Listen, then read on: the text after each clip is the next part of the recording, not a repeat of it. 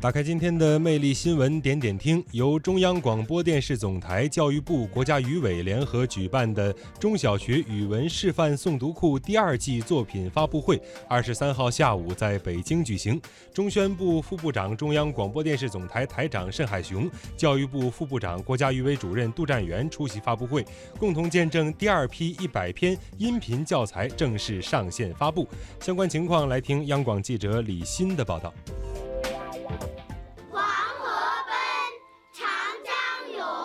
中小学语文示范诵读库首批一百篇作品自今年五月发布以来，全国的一点五亿中小学生和九百多万教师都可以听到最标准的中国声音，享受到了优质公平的教育资源。昨天，中小学语文示范诵读库第二季的一百篇作品也上线发布。让我们掌声有请中宣部副部长、中央广播电视总台台长盛海雄，教育部副部长、国家语委主任杜占元。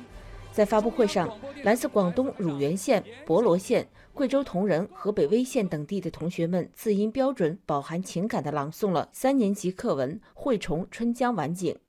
审核委员会委员、国家督学姚喜双表示，目前我国普通话的发展仍然不平衡，希望能够通过中小学语文示范诵读库来提高孩子们的语言文字应用能力，助力脱贫攻坚。通过这个项目。进一步的为我们教育的均衡做出了贡献。更重要的，从我们学习知识、掌握国家通用语言标准普通话的均衡做出了贡献。目前，中小学语文示范诵读库第一季和第二季共计两百篇音频作品都已经上线，公众可以通过央视网、央广网、国际在线、教育部语用思网站等平台进行在线收听收看。根据介绍，第三季作品也已经在制作当中。语文出版社原社长、教育部原新闻发言人王旭明，无疑的是对学生们来说，还是对整个教育来说，都是一件幸事，因为它既具有保存价值，又具有审美价值，还有具有多方面的教育价值，甚至全社会